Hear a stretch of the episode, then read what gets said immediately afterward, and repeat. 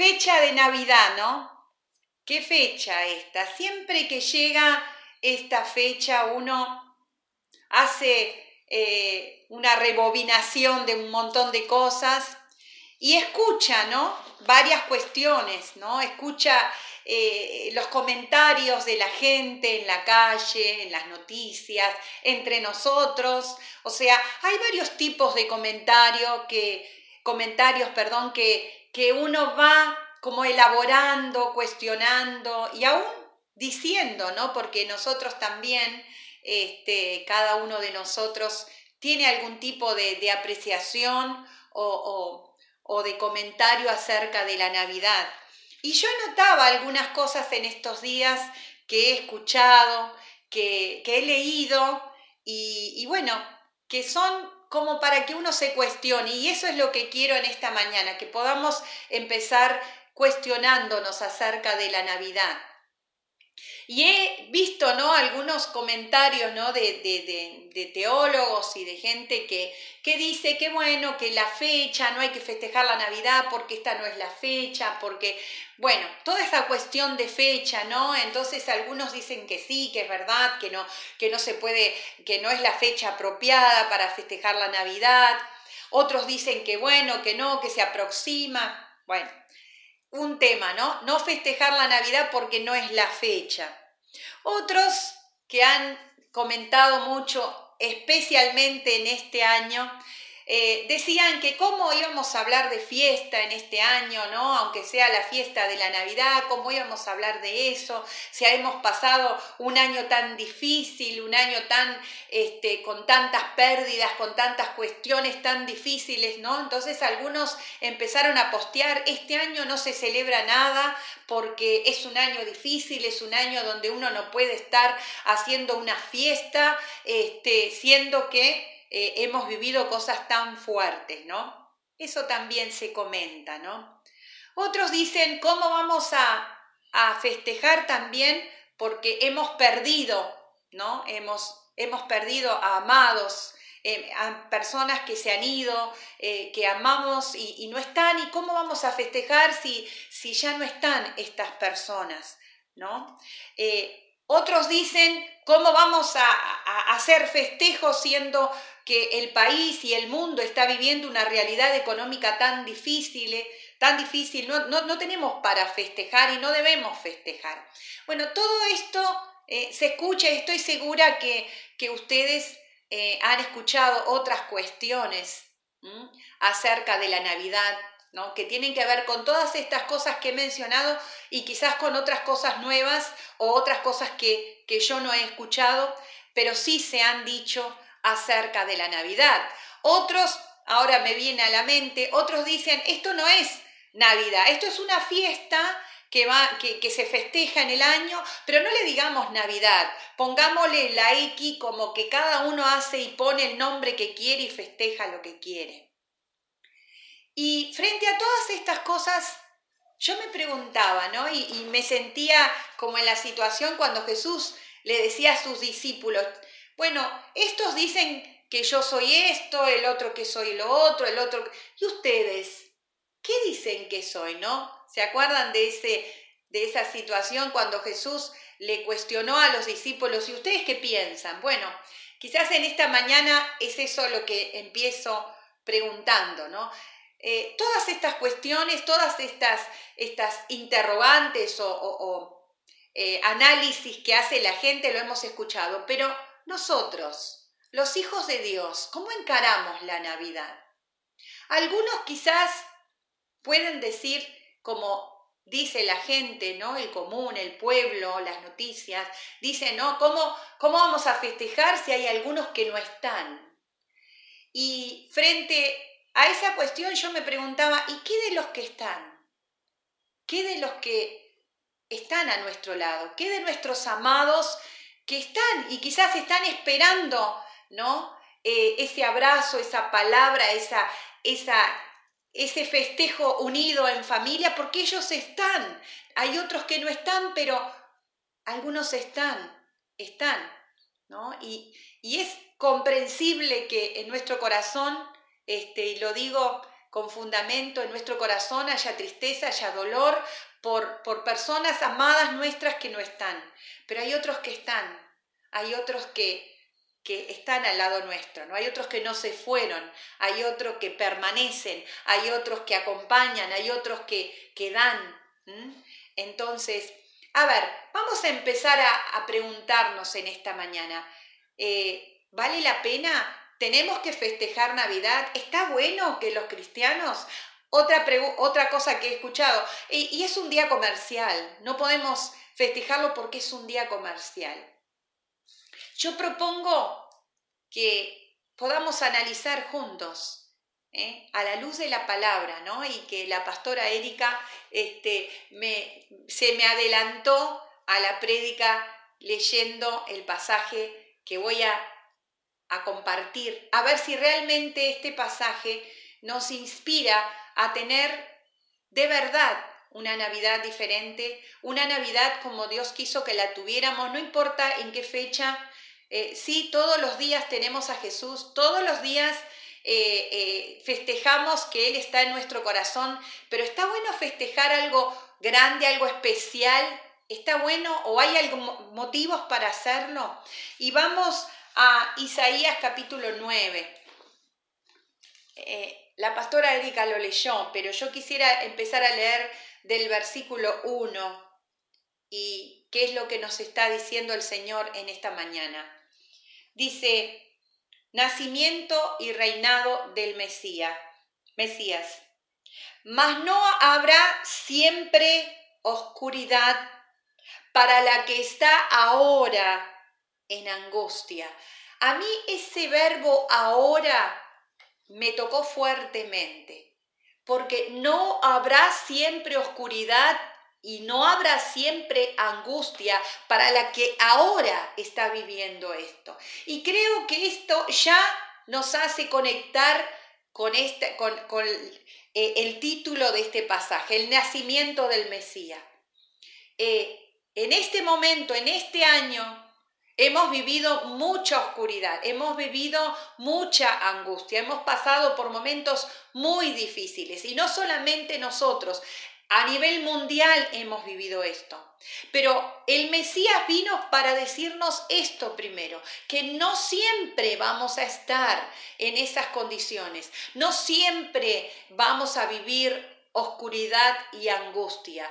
Y esto es una palabra para el presente. Esto es algo que Dios nos está diciendo ahora. No habrá siempre oscuridad y angustia.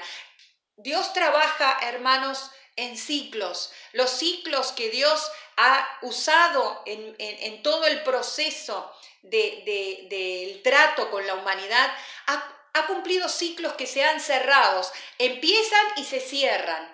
Y esto es algo muy personal, eso es una apreciación que yo la he sentido en oración. Yo creo que este año está cerrando un ciclo y tenemos una promesa en el nacimiento del Mesías.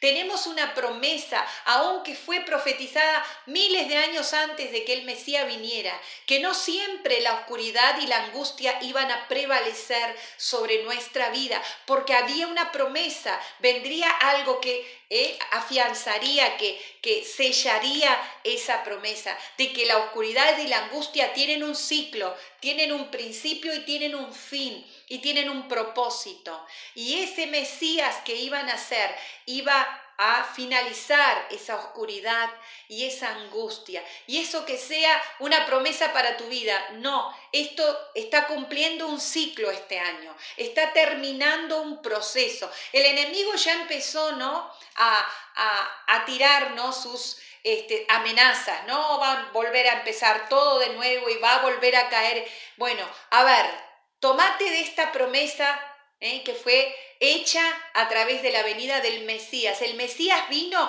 para que la oscuridad y la angustia se terminaran, cumplieran ciclos en nuestra vida.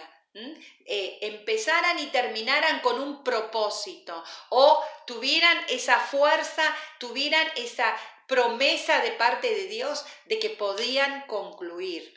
Y dice tal como la aflicción que le vino en el tiempo que livianamente tocaron la primera vez a la tierra de Zabulón y a la tierra de Neftalí.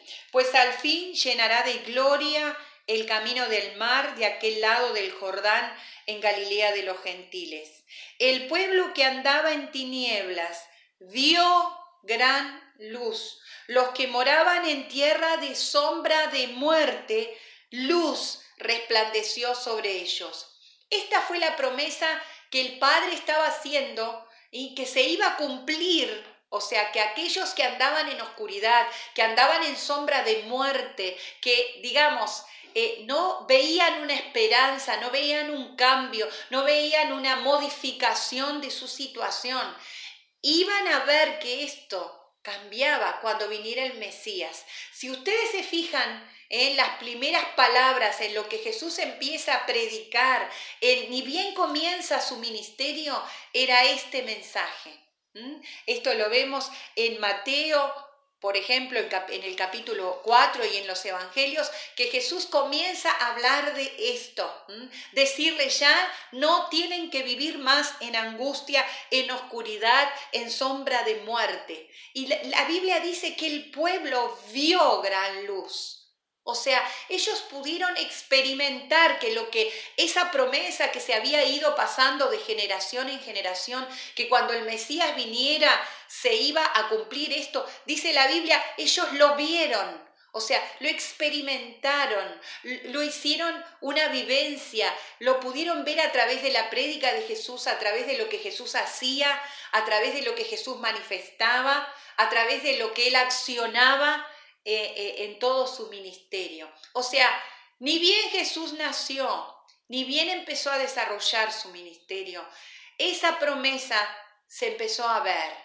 Y, y, ahora vamos a ver que esa promesa sigue actual, sigue presente. El Mesías vino para que la oscuridad, para que la angustia, para que la sombra de muerte desapareciera de nuestra vida y nosotros pudiéramos ver la luz, nosotros pudiéramos ver que está la esperanza, nosotros pudiéramos ver que esos ciclos de, sufrimiento, de angustia, de prueba, se empiezan y terminan, porque Él hace efectiva esta promesa, ¿no? Y dice, multipli perdón, versículo 4, porque tú quebraste su pesado yugo y la vara de su hombro y el cetro de su opresor. Tres cosas que Jesús, a través de su nacimiento, que el Mesías iba a venir a traer a nuestra vida. Primero, el pesado yugo. El yugo ya sabemos lo que es, son todas aquellas cosas que nos quieren controlar. Vaya que si en este año tuvimos yugos en nuestras vidas, cosas que quieren controlar nuestra vida, decirnos lo que debemos hacer, lo que no debemos, dónde debemos estar, con quién debemos ah, eh, eh, eh, relacionarnos o no. O sea, hay muchísimos yugos que sutilmente fueron puestos en nuestra vida para controlarnos. Yugos de todo tipo, yugos espirituales en primer lugar, emocionales y económicos. Y la Biblia dice que el Mesías vendría a romper. Aparte lo da como hecho ya, aún antes de que él hubiera nacido. Tú quebraste su pesado yugo. Dice, y la vara de su hombro. Saben que la vara sobre el hombro era el control también. El control, o sea, la vara del hombro era cuando se pegaba en el hombro, era que vas a hacer lo que yo te digo, como te digo, vas a ir a donde te digo. Y vaya si hemos tenido, ¿no? Esas varas sobre nuestros hombros. Y muchas veces sutilmente o, o, engañosamente esa vara ha estado y nosotros, ¿eh? sin tener el conocimiento, sin aferrarnos de las promesas, sin poder visualizar por dónde Dios quiere que vayamos, nos dejamos guiar por esa, esas varas sobre nuestros hombros. Y esas varas nos pegaron fuerte y no fuimos como aquellos bueyes, con ese yugo con esa vara, ¿eh? y seguimos ahí, sin poder decidir, sin poder analizar, sin poder darnos cuenta, y Señor, yo como tu hija, con la promesa del Mesías sobre mí, ¿qué tengo que hacer? Y acá dice que cuando el Mesías viniera, Él iba a quebrar nuestro yugo, iba a sacar la vara de nuestro hombro y dice, y el cetro de su opresor lo iba a sacar. El cetro es la autoridad que el enemigo tiene sobre nuestra vida. El enemigo tiene autoridad, tuvo autoridad sobre nosotros hasta que vino el Mesías. Lo vimos hasta ah, muy poco tiempo atrás que el Señor cuando vino rompió, eh, quebró, arrebató la autoridad que el enemigo eh, tenía sobre nuestra vida. Dice, Él sacó el, el cetro del opresor, o sea, el, el enemigo ya no iba a tener más autoridad sobre nuestra vida cuando el Mesías viniera. El Mesías ya vino. Jesús nació en Belén. Jesús, dice la palabra, no, no, no, no se aferró a su gloria, no se, no se aferró a que Él era el Hijo de Dios y tenía todos los beneficios, sino que dice que Él se despojó de eso para venir y nacer en Belén, para que vos no fueras oprimido, para que esa vara no estuviera, para que nadie te, te dijera qué es lo que tenés que hacer. Vos como hijo de Dios tenés la promesa del Mesías, esta promesa sobre tu vida.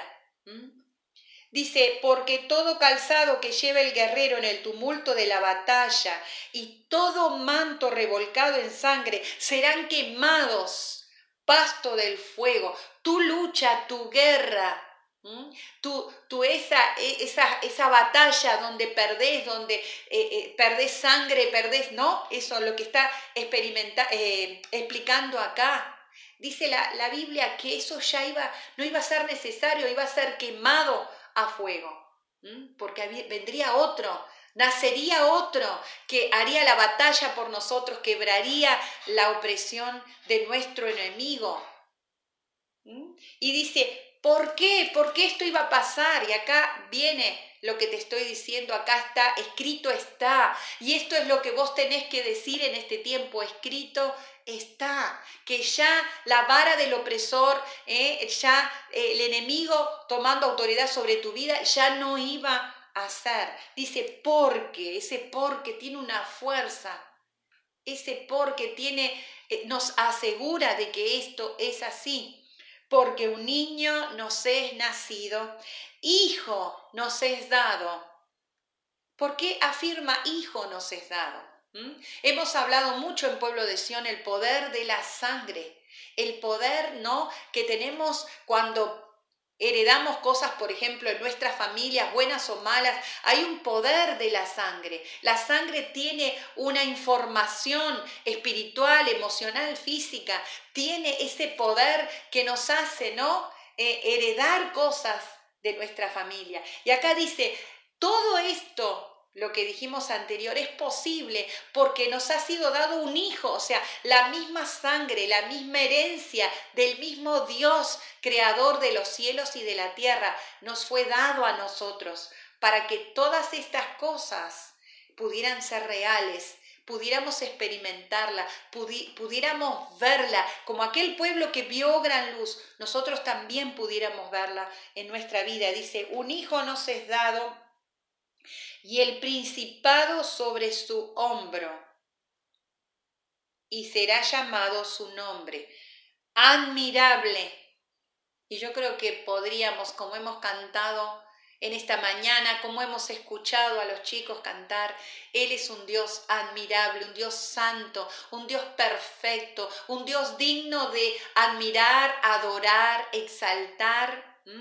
Él es admirable, Él es consejero. El domingo pasado Jesús mismo decía que él era necesario que él se fuera para que viniera el consolador, para que viniera el consejero, el paracleto. Ahora el paracleto dice la palabra que iba a manifestar todo lo que era Jesucristo, él iba a mostrar al Hijo, él iba a manifestar las obras del Hijo. ¿Y por qué? Porque Jesús fue nuestro mejor y es nuestro mejor consejero. O sea, el domingo pasado dijimos cuántas cosas para decidir, cuántas cosas tenemos que resolver en nuestra vida en un año que va a comenzar, un año que ya tiene ¿no? una base eh, de vivencia en el año que está pasando complicada, difícil, pero a la vez ¿eh? Un año que comienza donde Dios nos abrió los ojos, donde Dios nos dio consejo, donde Dios a través de Jesucristo nos mostró los caminos, nos mostró qué cosas tenemos que hacer, donde Él nos aconsejó para que creciéramos, nos afirmáramos, estuviéramos seguros. ¿Cuáles son los consejos que has tomado en este año? ¿Con cuáles consejos te has quedado? ¿Cuáles son los consejos que has hecho vivencia en tu vida? Porque Jesucristo es consejero. Él vino para aconsejarte, para... No podés decir, y ahora yo no sé qué hacer. Yo esto también lo escucho y no sé qué voy a hacer. No sé qué va a pasar. No sé qué sucederá. No sé si voy a hacer esto o lo otro y ni toco temas candentes. Después quizás en otro momento los, lo hablaremos, ¿no? Cada uno de nosotros, como hijo de Dios, recibiendo esa genética de heredada, de sangre, tenemos que saber qué tenemos que hacer. El Señor Jesús vino para ser tu consejero, para darte buenos consejos, para indicarte el camino que tenés que seguir. Él te va a aconsejar qué cosas hacer y qué no. Tranquilo, tranquilo. Por eso vino Jesús. Dice, Él es consejero, Él es Dios fuerte. ¿Saben que esto significa que es un Dios inamovible? Es un Dios que nadie puede derrotar. Es un Dios que podrán venir todos los dioses de la tierra. Como dice el Salmo número 2, se juntarán todos los reyes de la tierra. Mira, léete después el Salmo 2, que es maravilloso. Dice, se van a juntar todos los reyes de la tierra contra el santo de Israel. Se van a juntar todos, como ya se están juntando, por si no te enteraste de esto, por si no leíste, yo te digo, ya se están juntando, se están haciendo alianza contra el santo, porque acá no hay nada ni contra un país, ni contra otro, ni contra una política. Si vos todavía pensás eso, no entendiste nada. Se están juntando contra el santo de Israel, se están juntando y haciendo alianza para derrocar al Dios fuerte pero sabes, si vos lees el Salmo 2, sabés lo que va a hacer Dios. Dice, y Dios se reirá de ellos. Dios se reirá de ellos. Y mira, leí una frase que me encantó en estos días, que decía, no te preocupes por nada de lo que Dios se ríe. Si Dios se ríe de algo, vos reíte con Él. Porque cuando Dios se ríe, Dios... Por favor. Muchachos, no pierdan tiempo. Así que Sí, Dios es un Dios fuerte. ¿Dónde Él iba a manifestarse como Dios fuerte? En la persona de aquel Mesías que iba a nacer en Belén. Y dice, Padre eterno, Padre eterno, Dios no tiene hijos que desplaza. Dios jamás va a dejar de ser tu Padre aunque vos te apartes de Él. Y esto es algo maravilloso. ¿No? Por eso existen los hijos pródigos. Siguen siendo hijos. Él va a seguir siempre siendo su padre. Si tú un día decidiste ser hijo de Dios, Dios siempre será tu padre. El problema es si vos querés seguir siendo su hijo. Él va a ser siempre porque Él es Padre eterno. Él a través de Jesucristo te hizo familia, Él te adoptó y Él no abandona a ningún hijo. Nosotros somos lo que lo abandonamos. Nosotros nos alejamos, nosotros decidimos estar en otros caminos, nosotros decidimos tomar otros consejos, nosotros decidimos vivir en caminos de oscuridad y después lo vamos a ver. Pero Él es Padre eterno príncipe de paz. Y mira lo que agrega a príncipe de paz. Dice, lo dilatado de su imperio y la paz no tendrán fin. Lo dilatado de su imperio. ¿Qué es dilatado? La palabra dilatado quiere decir que se extiende a uno y al otro lado y no tiene fin lo dice la palabra. Dilatado es algo que se extiende para siempre, ¿no? Es como uno a veces está hablando de algo y dice, uy, ¿cómo dilata este tema? O sea, no termina de resolverlo. Bueno, lo dilatado del imperio de este Mesías significa que no termina, no tiene un fin. ¿Y qué es un imperio? Y mira, a mí me gustó la definición que encontré de imperio. Dice, el imperio es una organización política en el que un Estado o nación impone su poder a otros países y hace un conjunto de pueblos que pasan a ser gobernados e, por, este tipo de sistemas. Y este imperio, todos los pueblos que pertenecen a este imperio, tienen su cultura, tienen sus costumbres y viven de acuerdo a todo lo que pone el emperador.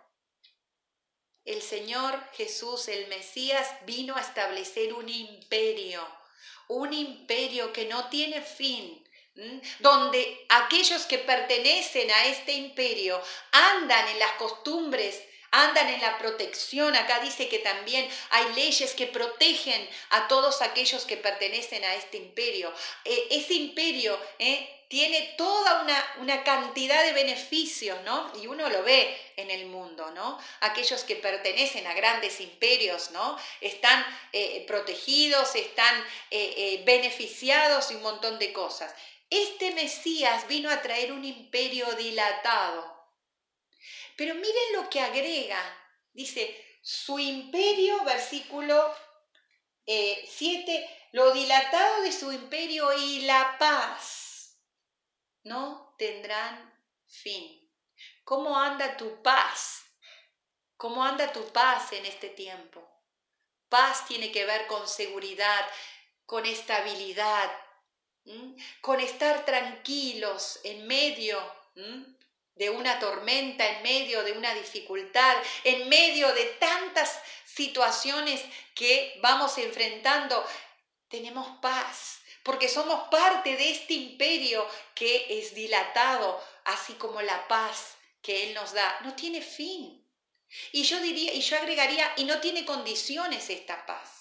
Externas no las tiene, tiene una condición interna para que nosotros podamos disfrutar de esa paz que este Mesías eh, vino a traer. Y si ustedes siguen leyendo la profecía que hace Isaías y que tiene que ver con la venida del Mesías, uno va pasándonos los, pasajes y dice, ¿qué, qué tema, no? Porque la profecía sigue hablando y después dice, no, pero el pueblo seguía en oscuridad, el pueblo seguía eh, viviendo incertidumbre, el pueblo seguía temeroso, el pueblo seguía eh, sin disfrutar de esta esperanza que era el Mesías.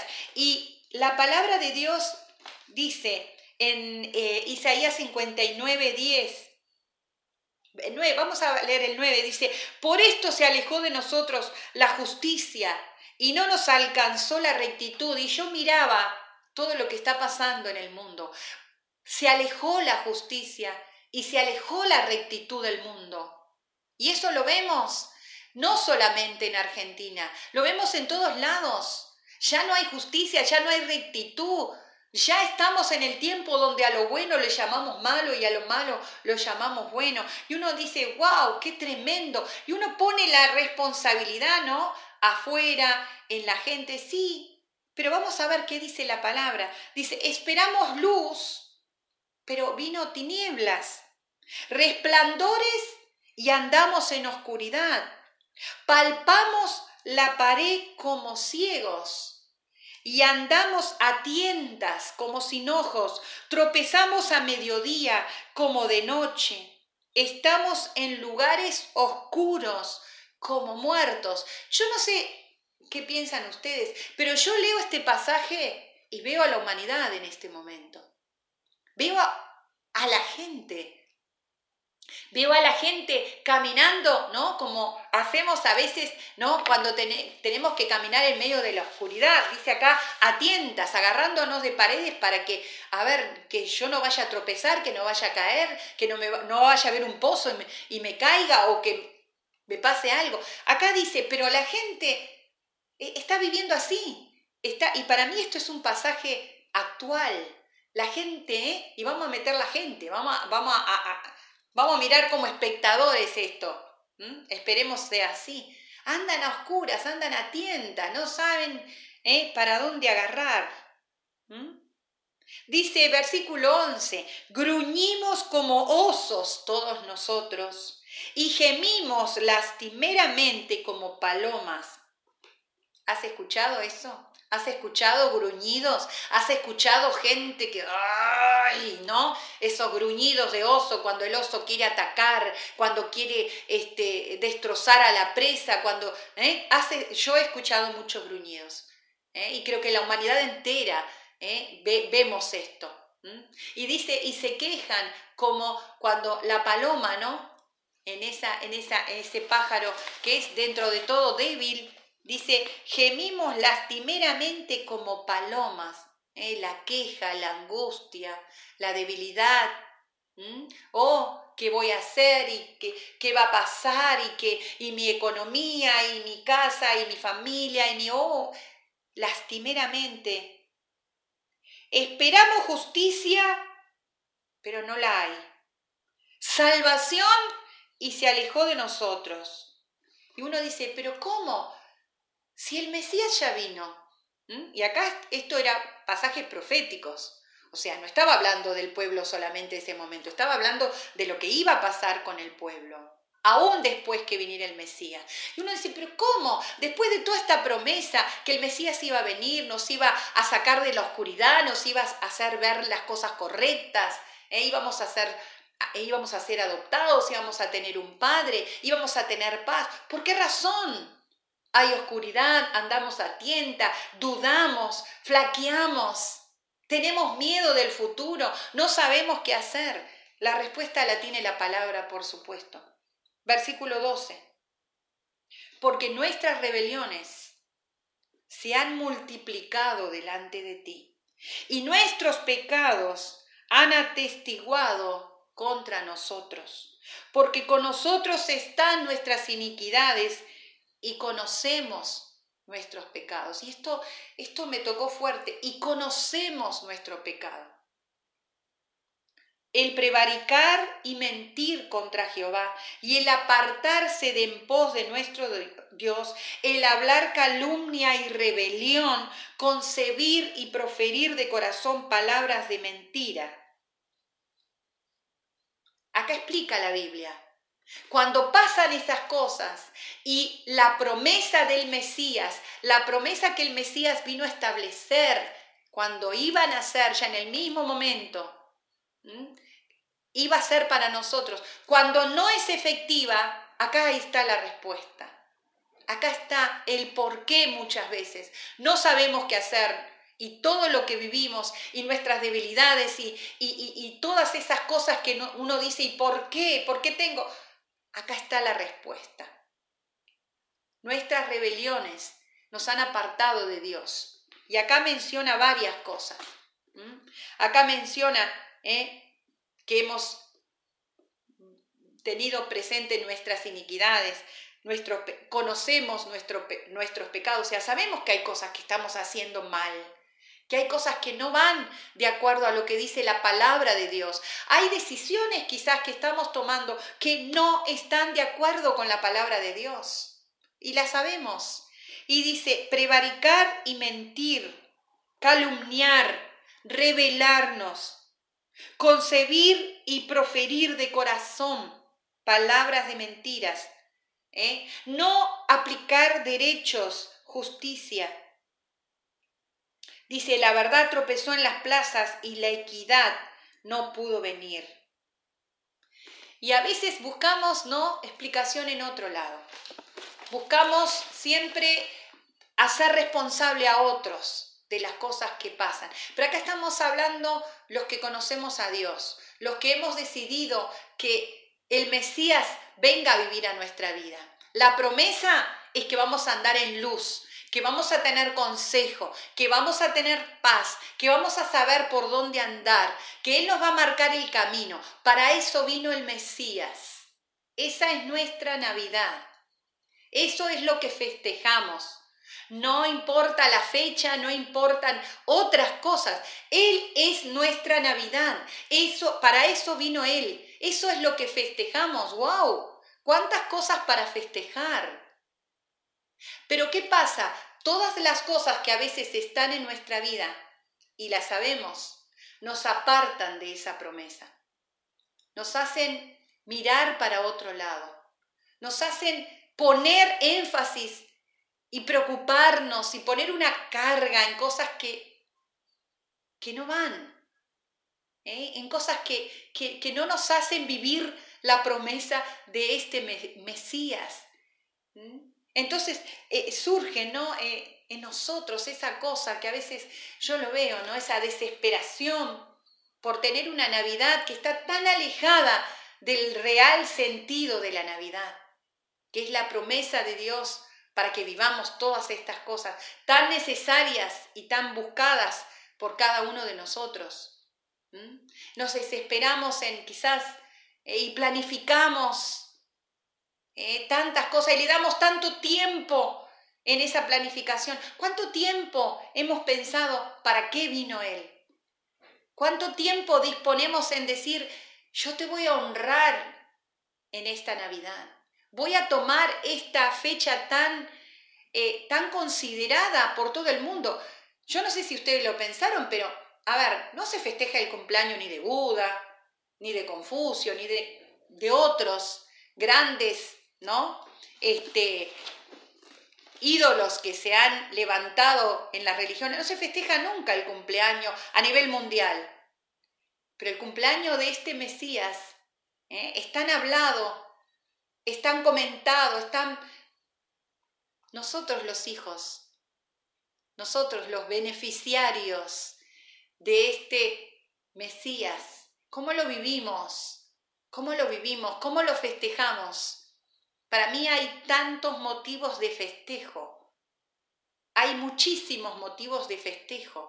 Yo no festejo ni a la gente, no festejo ni la comida, ni, ni, no, no festejo nada por más que eso sería lindo para honrarlo, para hacer algo especial, para, para decirle, Señor, esto es por ti, porque la Biblia dice, todo lo que hagamos, sea de palabra o de hecho, es para Él. Entonces, está bueno que preparemos algo bien, pero a ver, ¿qué festejamos? ¿Qué vas a festejar en esta Navidad? ¿Para qué vino el Mesías a tu vida? Y si hay cosas que no las podés vivir todavía, no las podés ver. Considera lo que dice Isaías 59. ¿No será que hay cosas en tu vida que tenés que arreglar para poder disfrutar de la luz y no de la oscuridad? De la paz, como decía, ¿no? Eh, eh, eh, muy bueno lo de Erika, ¿no? Esas cosas, de poder disfrutar de la paz y no de la, de la angustia, de la inseguridad, de, de, esas cosas que siempre están presentes en esta fiesta, ¿no? Escuchaba también una persona que me decía, ay, no, yo llega la, Navidad y me deprimo. Y yo le preguntaba, ¿pero por qué? ¿Alguna vez te cuestionaste por qué? Y no sé, me deprimo, me no, no, no, me molesta en esta fiesta, ¿no? Una persona que, bueno, se dio una conversación muy linda porque pude decirle el significado de la Navidad y para qué vino Jesús. Pero a veces aún los hijos de Dios decimos, uy, yo me deprimo en la Navidad, no me gusta. Entonces quiere decir que no entendiste para qué vino el Mesías. Yo espero que en este año tan especial, en este año donde yo creo que tenemos muchísimas cosas para agradecer. Podemos decir con todo Ebenecer, hasta aquí nos ha ayudado el Señor, nos ha sostenido, nos ha amparado. Pero también es un año donde eh, yo creo que en esta Navidad tenemos que vivir esta promesa, vivir lo que Él vino a traer, hacerlo como, como les decía del pueblo de Belén, vio gran luz, ver lo que Él hace, experimentarlo, vivenciarlo, compartirlo, decírselos a otros, ser positivo, ser cada cosa que tengas en tu mesa, a cada persona que está a tu lado, abrazala, hacele sentir que es importante para ti. Si tenés que reconciliarte con alguien, hacelo, hacelo ahora. Navidad es reconciliación. La palabra de Dios dice en el libro de Corintios que Él vino a reconciliar a la humanidad. Primeramente, Él nos reconcilió con Él. Y Él, más que nadie, tiene, todos los motivos para estar enojados con su criatura, con, su, con, con lo que él había creado. Sin embargo, él hizo todo para reconciliarnos con él. ¿Cómo nosotros no nos vamos a reconciliar con aquellas personas que por ahí tuvimos un desencuentro, por ahí, no sé, hay algo que no nos gustó, nos lastimó o nosotros lastimamos?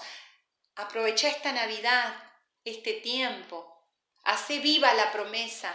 Reconciliate, demostrar amor, valorá al que está, valorá lo que tenés, porque para eso vino Jesús. Él es nuestra Navidad.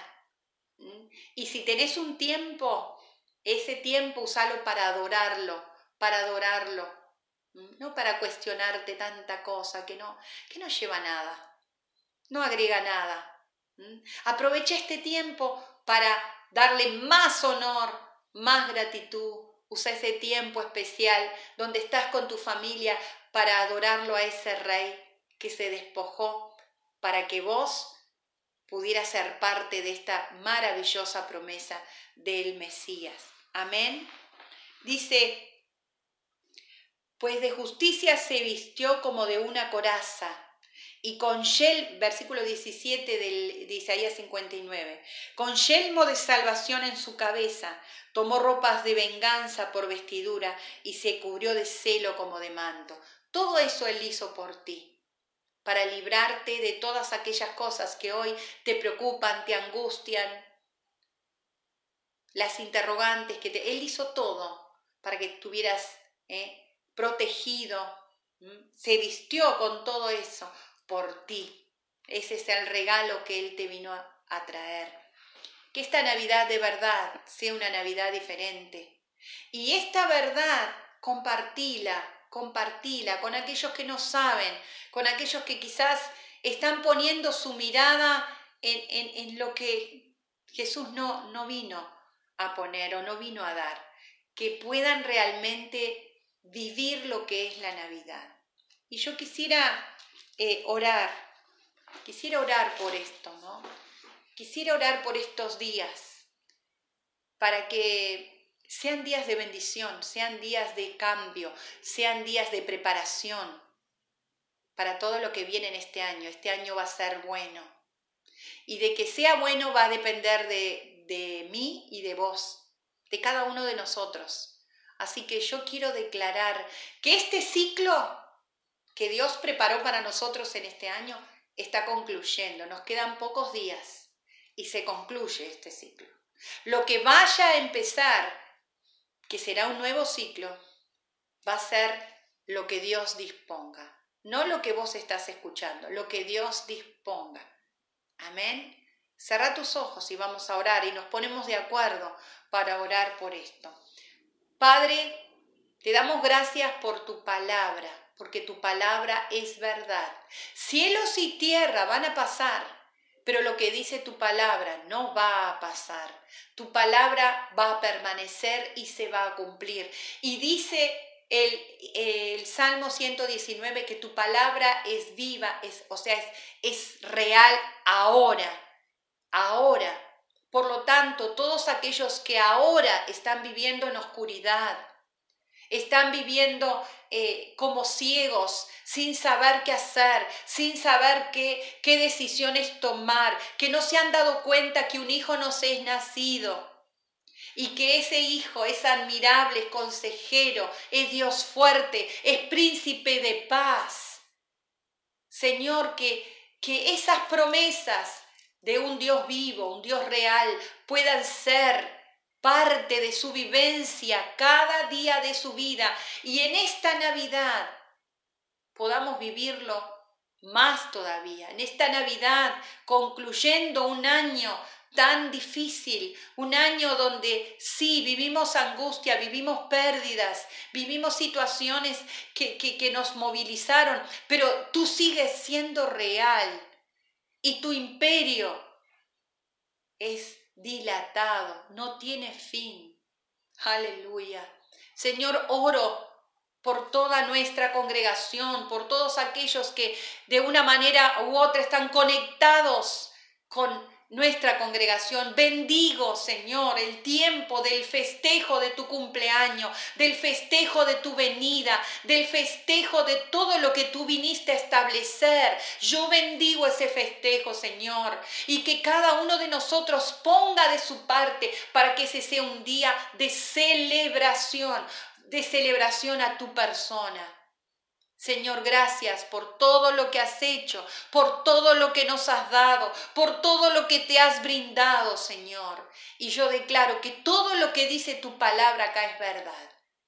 Y Padre, te pido en el nombre de Jesús, que aquellas cosas que nosotros sabemos que están en nuestra vida, como menciona en Isaías 59 y como menciona en otras partes de la Biblia, que aquellas cosas que nos hacen vivir quizás todavía en angustia, todavía en oscuridad, todavía alejados de tu voz, todavía sin poder entender qué es lo que tú quieres para estos tiempos, que esas cosas el Espíritu Santo las traiga a convicción total en nuestra vida y podamos pedirte perdón y podamos arrepentirnos.